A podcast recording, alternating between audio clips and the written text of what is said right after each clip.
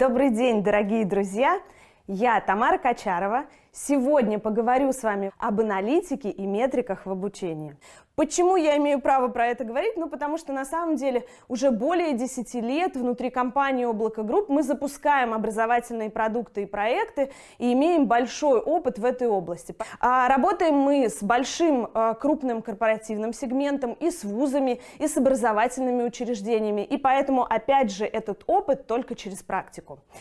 А, и хочу начать я свое выступление с очень важной разницы между а, data-driven education, так называемым обучением, направленным через аналитику, через метрики, через большие данные или вообще в целом э, данные, и, конечно же, рассказать, в чем разница от data-driven product, то есть продукта, который в себе собирает образовательные данные. В чем разница? На самом деле мы сегодня будем с вами больше говорить про образовательную аналитику, а не именно на то, что продукт влияет на э, результат э, какого-то процесса в обучении. То есть мы будем говорить с вами именно про образовательный процесс и про те метрики, которые мы будем с вами вытаскивать из этого образовательного процесса. Что это значит?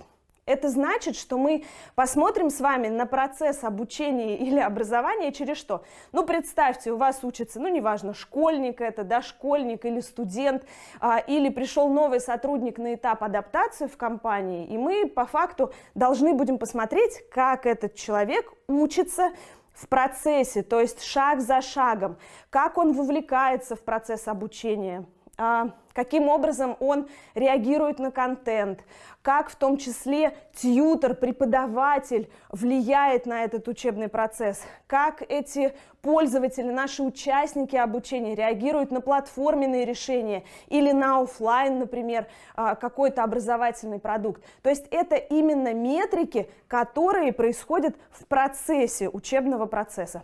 Вот чем а, сильно отличается образовательная аналитика от продукта, который нацелен на получение результата в обучении. Если мы говорим про продукт, нацеленный на результат обучения, то, конечно же, а, продуктом является уже конечный результат. Ну, например, продукт, а, который настроен на получение результата какого-то образовательного, это уже, ну, например, поступление в ВУЗ, ВУЗ да, то есть школьник окончил школу, а, он, а, соответственно, сдал ЕГЭ, и он поступил в какой-то вуз. Это уже образовательный продукт, который нацелен конкретно на результаты. Результатом этого продукта является поступление в вуз. Про это мы в меньшей степени будем говорить, про то, как оценивать образовательный продукт с точки зрения метрик, а будем именно про процесс говорить. На самом деле, а, очень важно вообще в образовательной аналитике начинать а, с первого пункта целевой аудитории. А, что это значит? Ну, на самом деле, целевая аудитория вашего образовательного продукта, она может быть э, ну, колоссально отличающейся, там, один субъект обучения от другого очень сильно, да, и вам важно прежде всего выделить, а, для кого вы проводите обучение и, конечно же, кто проводит обучение. Именно от того, какая целевая аудитория, в том числе и метрики тоже будут разными, и к каждой целевой аудитории нужно подходить, ну, со своим персонализированным подходом.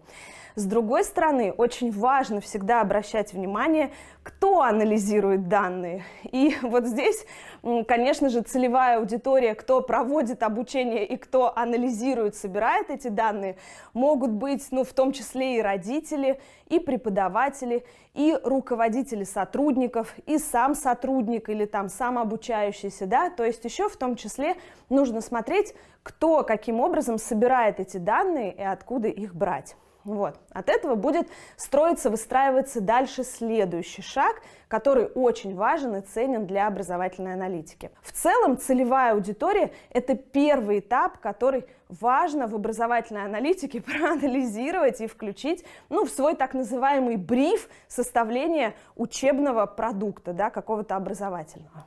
Следующий этап, который мы с вами разберем, это прежде всего, когда вы понимаете, кто ваша целевая аудитория, для кого вы проводите это обучение или вообще в целом образовательный какой-то продукт выпускаете, да, неважно, опять же, это в области B2C для конечного клиента или в B2B в целом для всей организации, нам нужно с вами выделить цели обучения, потому что, опять, в зависимости от того, какая цель обучения, будут простраиваться дальше все метрики. И, естественно, когда вы выстраиваете свой образовательный продукт, нацеленный на получение данных, метрик и, и улучшение качества этого образовательного продукта, нам с вами нужно посмотреть, а что же за цели, ради чего я пришел сюда и с чем я готов уйти после этого обучения. И это будет ваша личная цель. Но, например, моя цель ключевая, да, после текущего обучения или диалога с вами, моя задача, чтобы на выходе вы четко понимали, как выстроить образовательный продукт,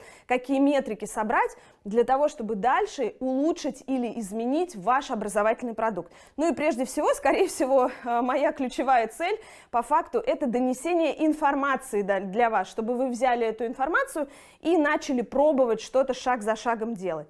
Соответственно, у вас в ваших образовательных продуктах, в школе, в ВУЗе, в компании, на этапе адаптации сотрудников или, не знаю, ввода в новую должность – Этих целей может быть больше, но при этом вы должны ориентироваться. Хотите вы научить учиться, да, например, детей. Это, кстати, цель обучения тоже, например, школьного, дошкольного образования, да, ключевая. Не просто передать знания, но и в том, в том числе привить любовь детям к обучению, к образованию в целом, да. Может быть, какие-то развить творческие способности, развить навыки определенные. А у кого-то цель обучения может быть и формирование а, востребованных как раз специалистов и, как я вам говорила, переквалификации каких-то востребованных профессий в целом, да, там в России, в мире, в конкретной компании. Вот, для кого-то, э, в принципе, целью обучения может быть и повысить эффективность бизнеса, каких-то бизнес-процессов, да, опять, в зависимости от той целевой аудитории, которая э, наша с вами ключевая, идет и цель обучения. Мы для этого следующий шаг обязательно прописываем и создаем уже образовательный продукт, чтобы дальше оттуда цеплять метрики, да, данные вытаскивать из этого процесса, который мы с вами запустили. Итак, третий этап, который у нас есть. А, мало знать свою целевую аудиторию, а, мало понимать, э, какая цель обучения. Мы будем с вами по факту архитекторами образовательного продукта. И наша с вами задача на следующем этапе, конечно же, ну, в принципе, понять, ага, целевая аудитория у нас дошкольники, а, которые регионально находятся вот в одном регионе и, в общем-то, Вряд ли мы будем а, выбирать с вами онлайн формат взаимодействия с ними. Скорее всего, это обучение будет проходить у нас в офлайн в классе, а, там, не знаю, в садике, в школе. А если это студенты, то здесь мы уже тоже будем смотреть, что же у нас за целевая аудитория, где она находится регионально, разветвлена она или нет мы подходим э, с вами к третьему этапу, который говорит о том, что нужно выбрать формат обучения.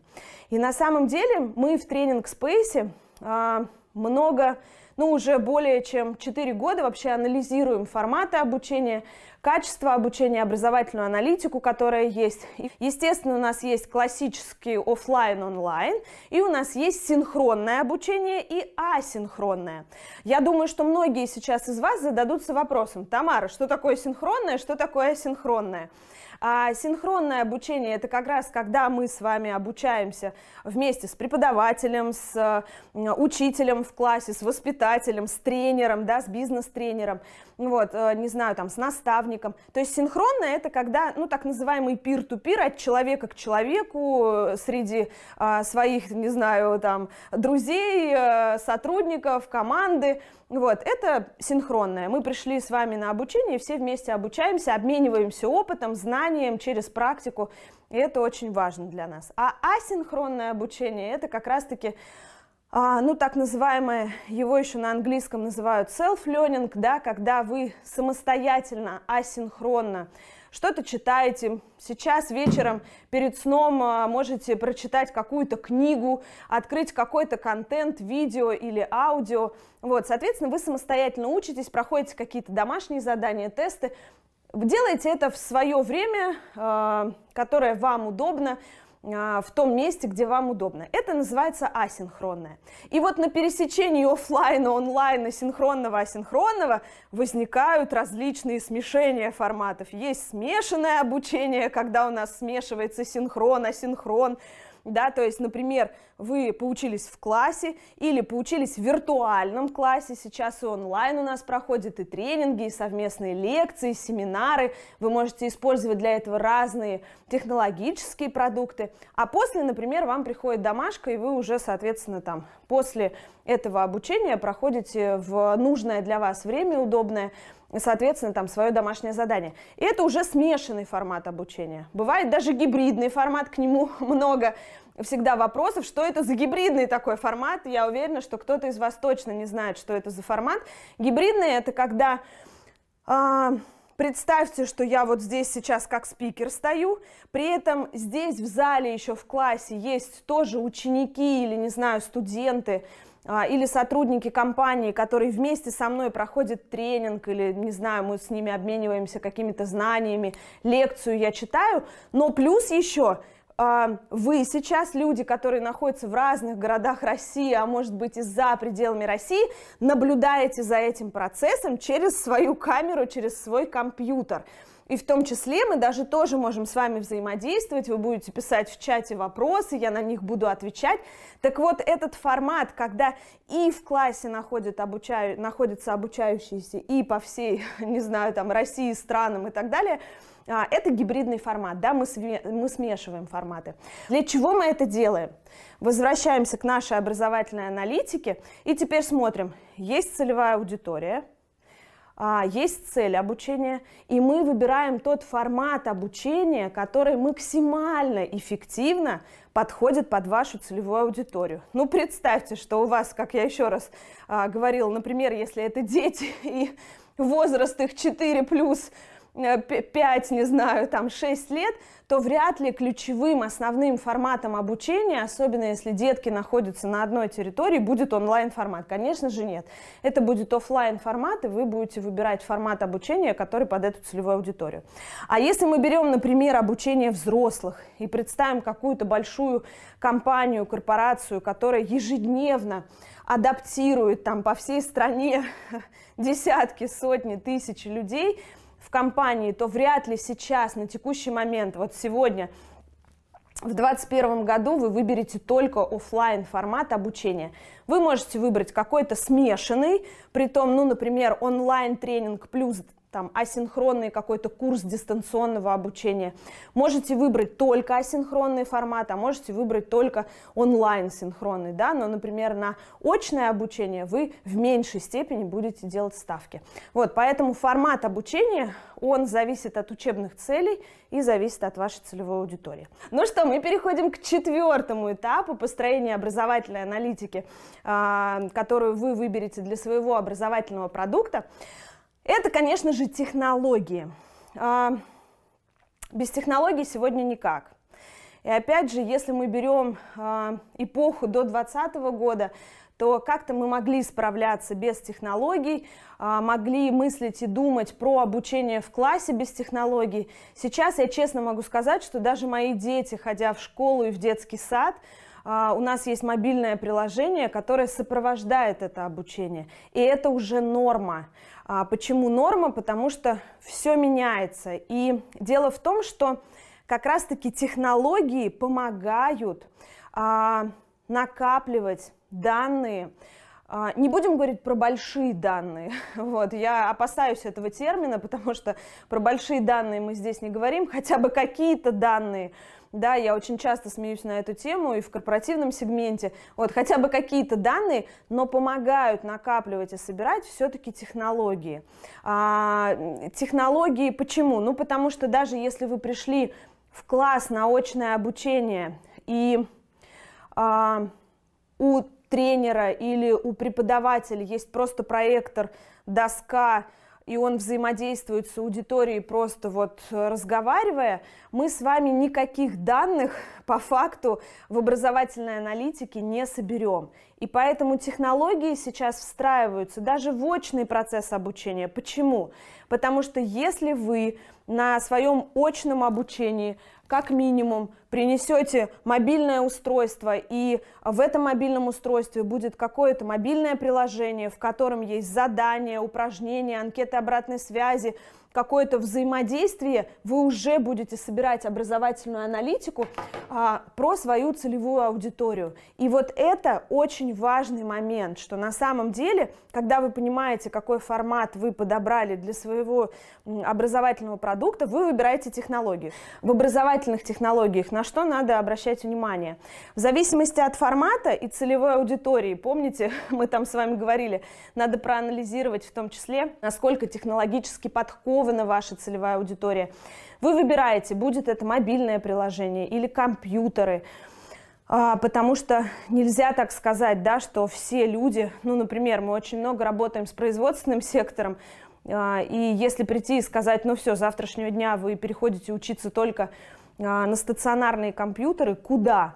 В производстве на стационарных компьютерах – соответственно, люди, производственники придут учиться. Да никуда, потому что на территории, например, завода может быть всего лишь один учебный класс и там 15 компьютеров, да, а мастеров, а, там, цехов и а, не знаю, рабочих профессий, их может быть там тысячи людей, да, поэтому мы всегда выбираем. Это различные сервисы и, ну, естественно, learning management system, система дистанционного обучения, и тренинг-менеджмент систем, и, соответственно, а, сервисы вебинарные, и сервисы для а, не знаю, вовлечения участников в обучение, их огромное количество. В зависимости от того, что вы здесь выберете, в том числе будет говорить о том, какие данные про свою целевую аудиторию вы будете накапливать в процессе обучения.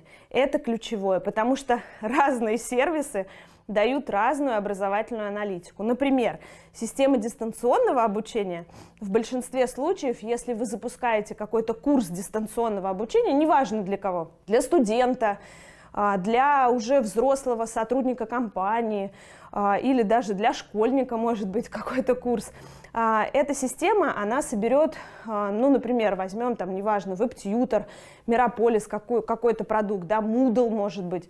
Эти платформы, они будут собирать в основном образовательную аналитику, связанную с тем, что если в курс вы встроите, как человек реагировал на контент, Например, как быстро он проходил какой-то слайд курса, или что до конца он просмотрел, как он ответил на вопросы теста, то это в основном собирает ну, как раз система дистанционного обучения. Но если вы хотите, например, а, синхронное обучение, у вас идет тренинг или у вас идет какой-то семинар, а, и вы хотите собрать аналитику, как пользователи вовлекались в тренинг, в тренинг или семинар, как пользователи, например, какие идеи они генерировали в процессе коммуникации с командой, а, соответственно, как они работали в командах, что они сделали, не знаю, как они ответили на анкету обратной связи, сколько времени они пробыли на каждой тренинговой активности, то, скорее всего, вы будете обращаться к тренинг-менеджмент систем, а, потому что, например, если вы будете использовать для этого сервисы видео, аудио, конференц-связи, то вряд ли эти сервисы соберут вам такие данные. Поэтому в зависимости от формата целевой аудитории, форма обучения, вы выбираете технологию. И пятый пункт. После того, как мы с вами, ну, в принципе, поняли, для кого мы ведем, что ведем, на каких продуктах, какой формат используем, конечно же, мы с вами будем подбирать тьютера, учителя, преподавателя. Кто-то из вас сейчас скажет, Тамара, это идеальная картина. Как можно подбирать тьютера, учителя, преподавателя, не знаю, там, воспитателя, когда вот есть данность, и, в общем-то, э, пользуемся тем, что есть. Но э, я, наверное, рассказываю вам не просто идеальную картину, я говорю о том, что на самом деле э, важно даже если вы исходите из того, что есть у вас, нужно понимать, что в том числе учителя, преподаватели, бизнес-тренеры, а, на самом деле, даже если вот есть они как данность, как константа, да, вот, то а, эти люди тоже должны меняться. И прежде всего работать а, со своими навыками, умениями, работать и с технологиями, и в разных форматах, и использовать разные методики, методологию, в зависимости от того, какая целевая аудитория, какие форматы вы выбираете. Когда мы подбираем, ну, прежде всего, наших тренеров, преподавателей, учителей, неважно, в зависимости от целевой аудитории, мы прежде всего, чтобы простроить образовательный продукт и дальше взять важные метрики из этого образовательного продукта, нам нужно понимать, что а, любой тренер-преподаватель, ну, это уже человек, который там ориентируется на управление группо, группой, групповой динамикой.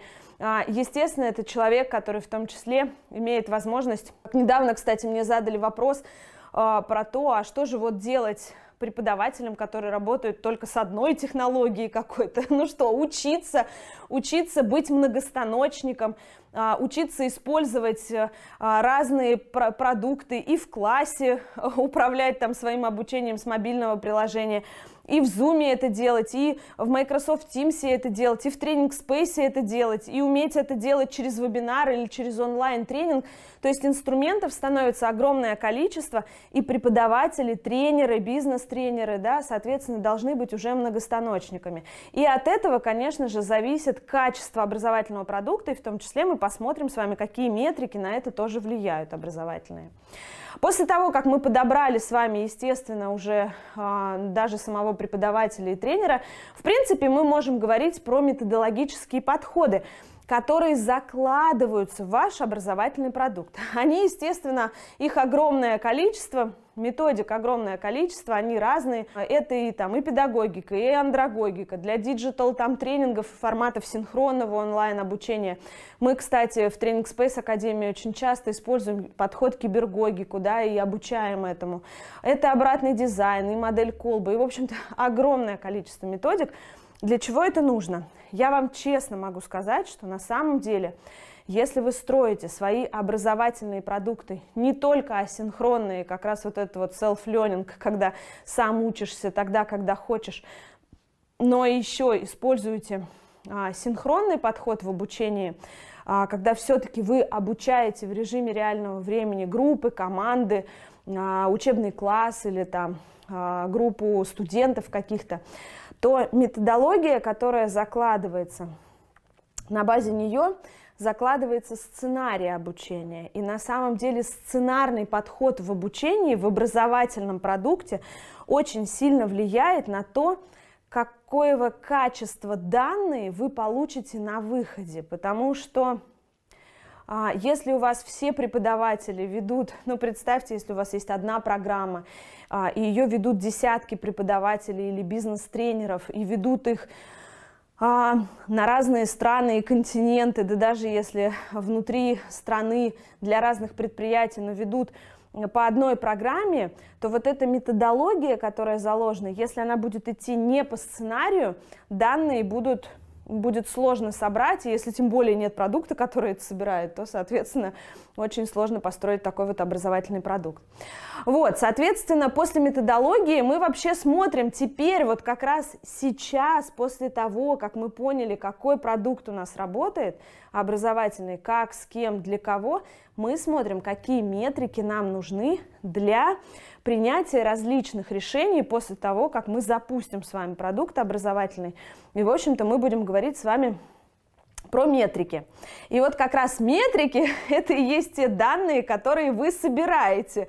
А, в зависимости от того, какое технологическое решение вы выбрали, кто ваш преподаватель, а, какой формат обучения, да, вы будете собирать данные в отношении четырех параметров. А, итак, первый параметр – это какие данные а, понадобятся нам с вами в отношении обучающегося. Это как раз наш школьник, студент, а, сотрудник компании. Вот, соответственно, мы вообще в целом смотрим с вами, а что мы можем собрать про него. Самое главное, мы всегда задаем вопрос следующий. А, это будет следующий этап нашей метрики, да, зачем мы собираем эти данные, вот, потому что это следующий этап, он самый важный, кстати. А, итак, в отношении обучающегося на самом деле образовательных метрик, которые мы собираем в процессе обучения, их может быть огромное количество. Этот список может достигать там и 100 метрик.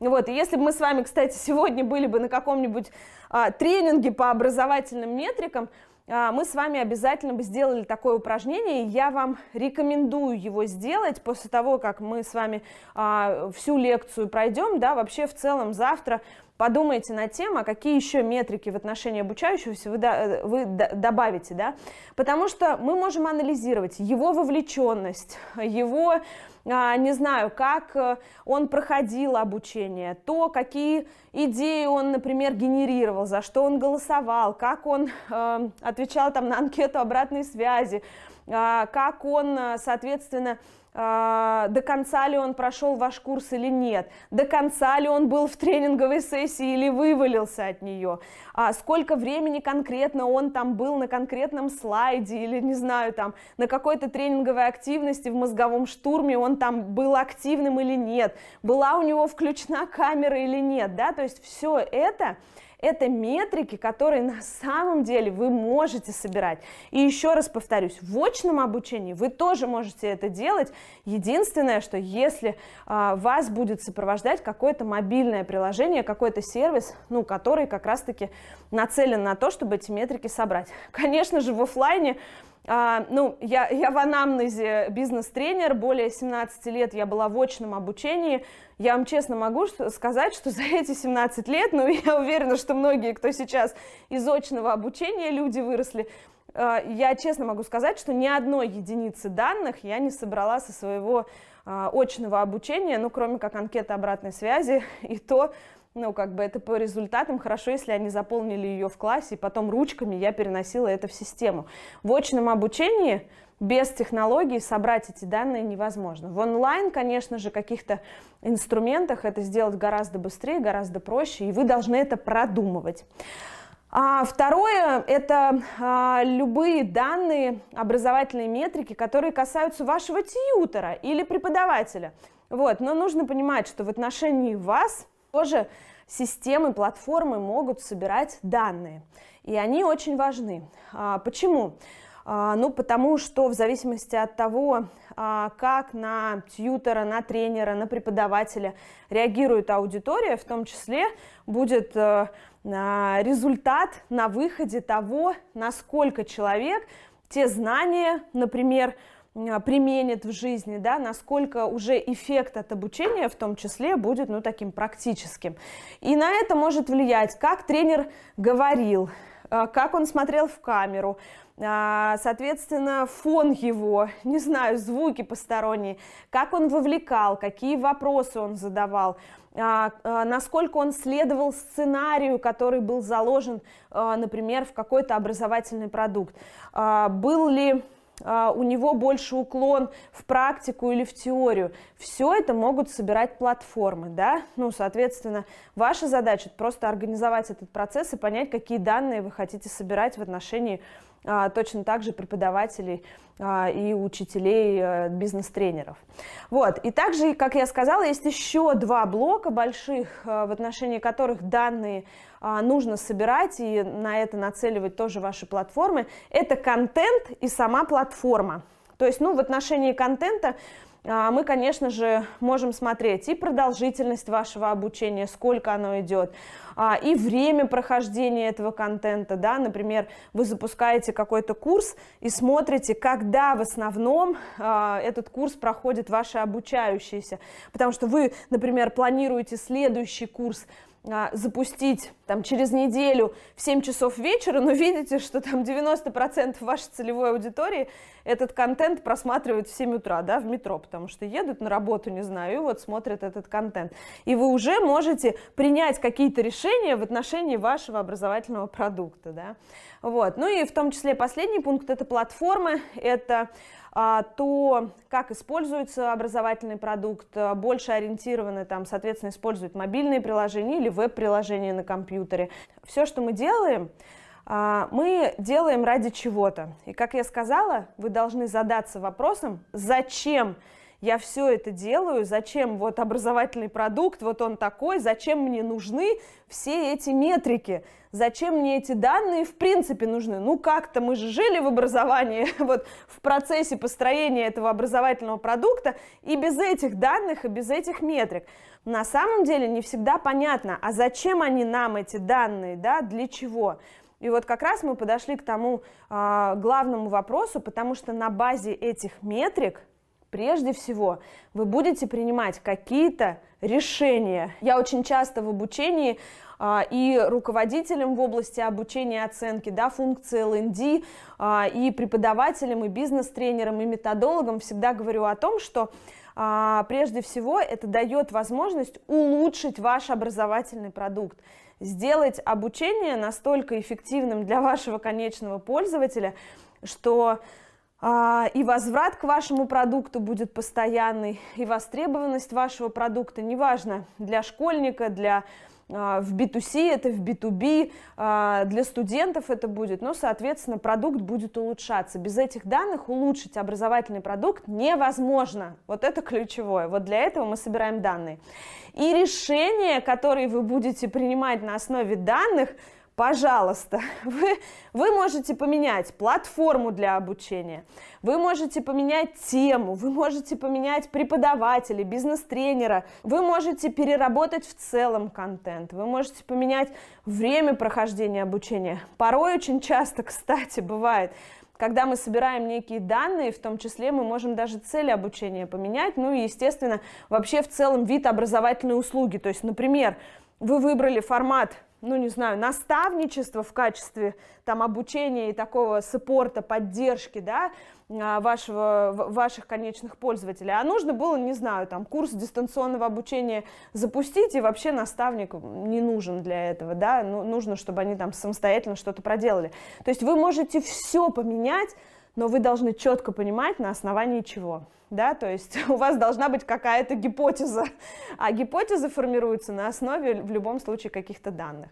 Вот, поэтому решение это ключевое. Вернусь еще раз назад, вот здесь прям домашнее задание, в том числе для вас. Подумайте, а для чего вам в ваших образовательных продуктах нужны вот эти метрики, нужна вот эта вот вся работа, да, какие решения вы в целом можете принять в отношении вашего там образовательного продукта, который вы выпускаете для своей конечной аудитории. Ну и на самом деле небольшой блок остался, завершающий такой.